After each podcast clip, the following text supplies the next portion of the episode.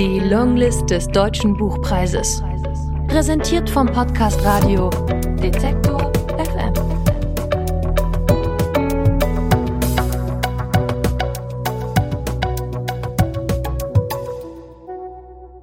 Aus Sylvie Schenk, Maman, gelesen von Christina Eretier.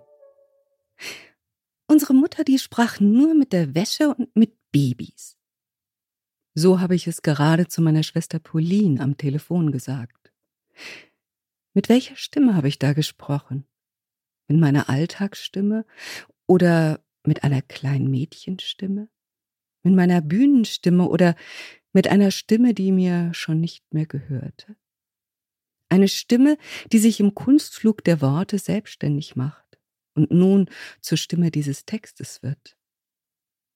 Ich schreibe hier Text, weil ich noch nicht weiß, ob ich einen Roman schreibe und weil Text und Textil zusammenhängen. Meine Mutter war die Tochter und Enkelin von Seidenarbeiterinnen aus Lyon. Mamans Geburtsname war René Gagneux. Dieser Name steckt in mir, dreht sich schon lange unter meiner Brust viel schneller, seit meine Schwester Lisa in den Archiven von Lyon recherchiert hat. Etwas Hartes und Krummes und Hakeliges wie ein Fragezeichen. In meiner Mutter selbst rumorte ihre unbekannte Mutter, Cécile Gagneux, die sie verdrängt, verschluckt und nie verdaut hat. Sie hat nicht mal ihren Namen erfahren. Auch das Leben von Cécile will ich in diesen Text einflechten, um endlich die Fragen zu beantworten, die meine Mutter sich wahrscheinlich gestellt hat, damit sie Ruhe gibt, damit ich selbst endlich meinen Frieden finde. Der Text wird gespickt sein mit den bei mir unbeliebten Adverbien wahrscheinlich und vielleicht. Es wird ein approximativer Text sein, ein sich annähernder Text. Ich habe früh gespürt, dass das Rätsel um ihre Herkunft das Leben meiner Mutter ausgehöhlt hat. Eine mittelalterliche Tropfenfolter. Unruhe breitete sich auch in Hirn und Herz ihrer Kinder aus. Nun, da keine Frage sich selbst beantworten kann, muss ich nach Antworten suchen. Zwischen den Fronten. Ich habe mich oft gefragt, ob ich lieber eine andere Mutter gehabt hätte. Eine Mutter, die einen anregenden Dialog mit mir geführt hätte. Eine wie die Mutter meiner Schulfreundin Suzanne.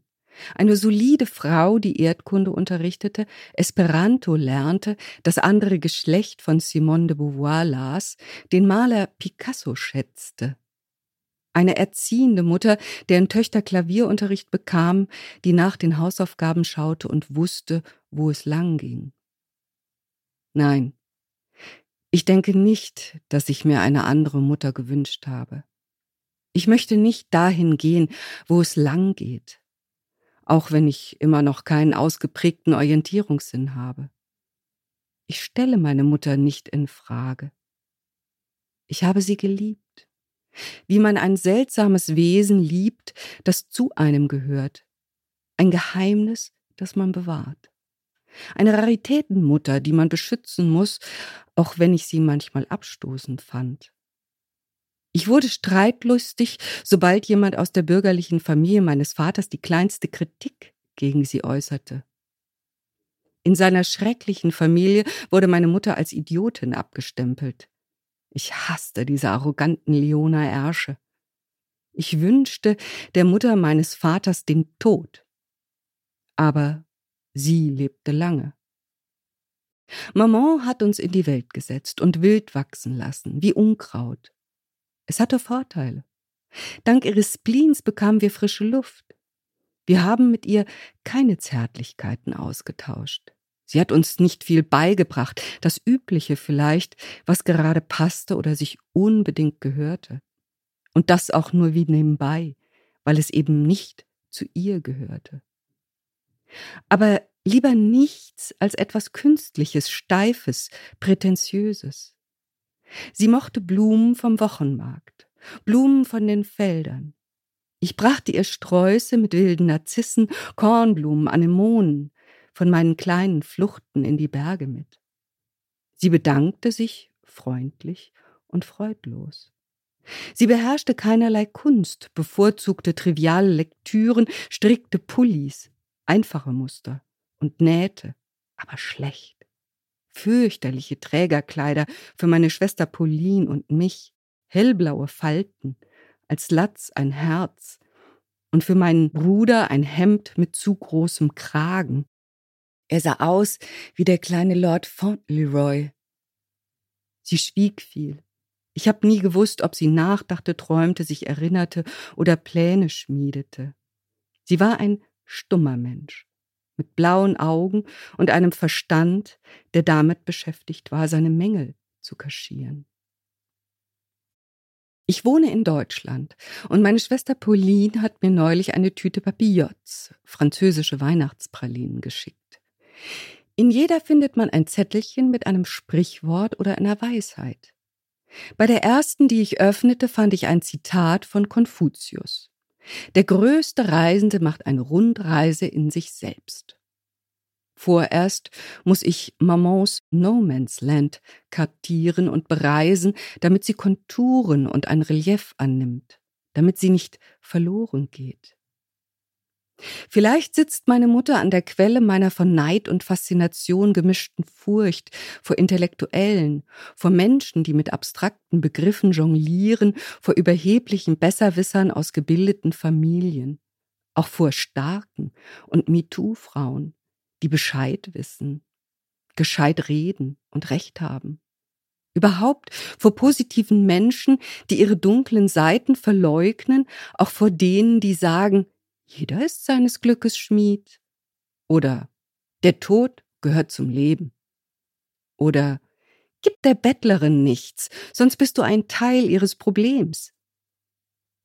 Ich stehe auf beiden Seiten.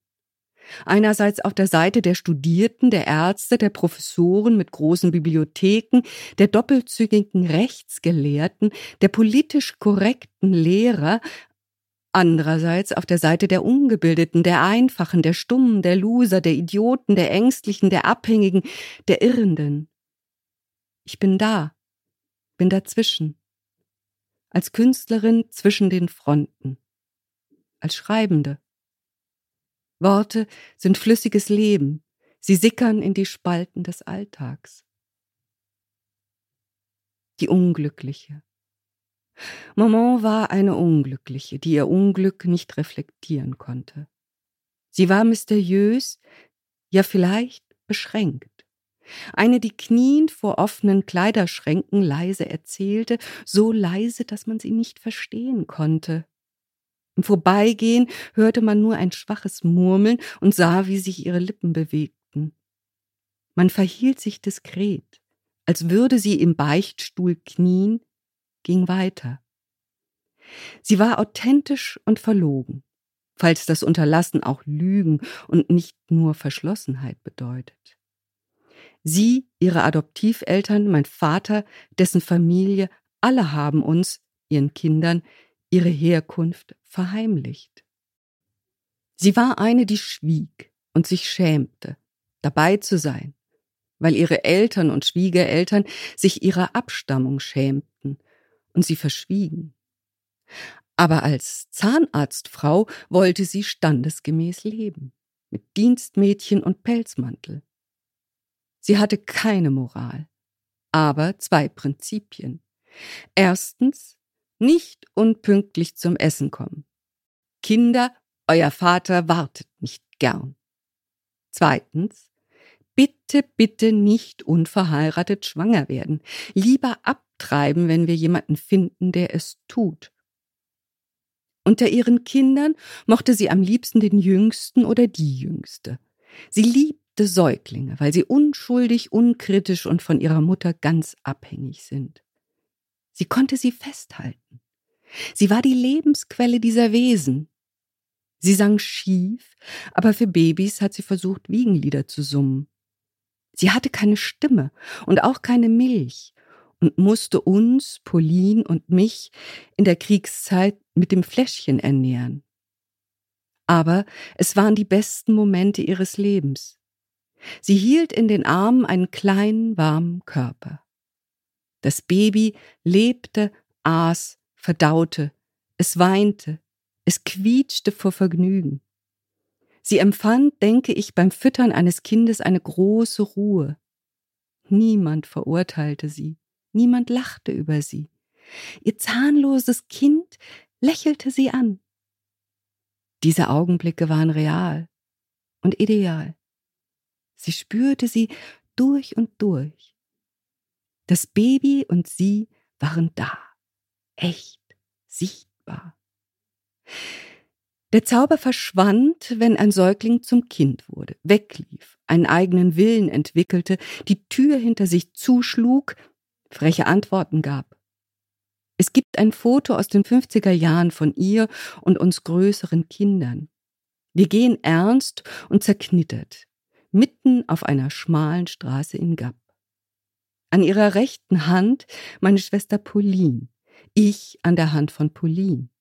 An der linken Hand meiner Mutter mein Bruder Philipp. Das letzte Kind war noch nicht geboren, das älteste zu Hause. Wir nahmen die gesamte Breite der Straße ein. Wir sehen aus wie eine Girlande nach einem Fest.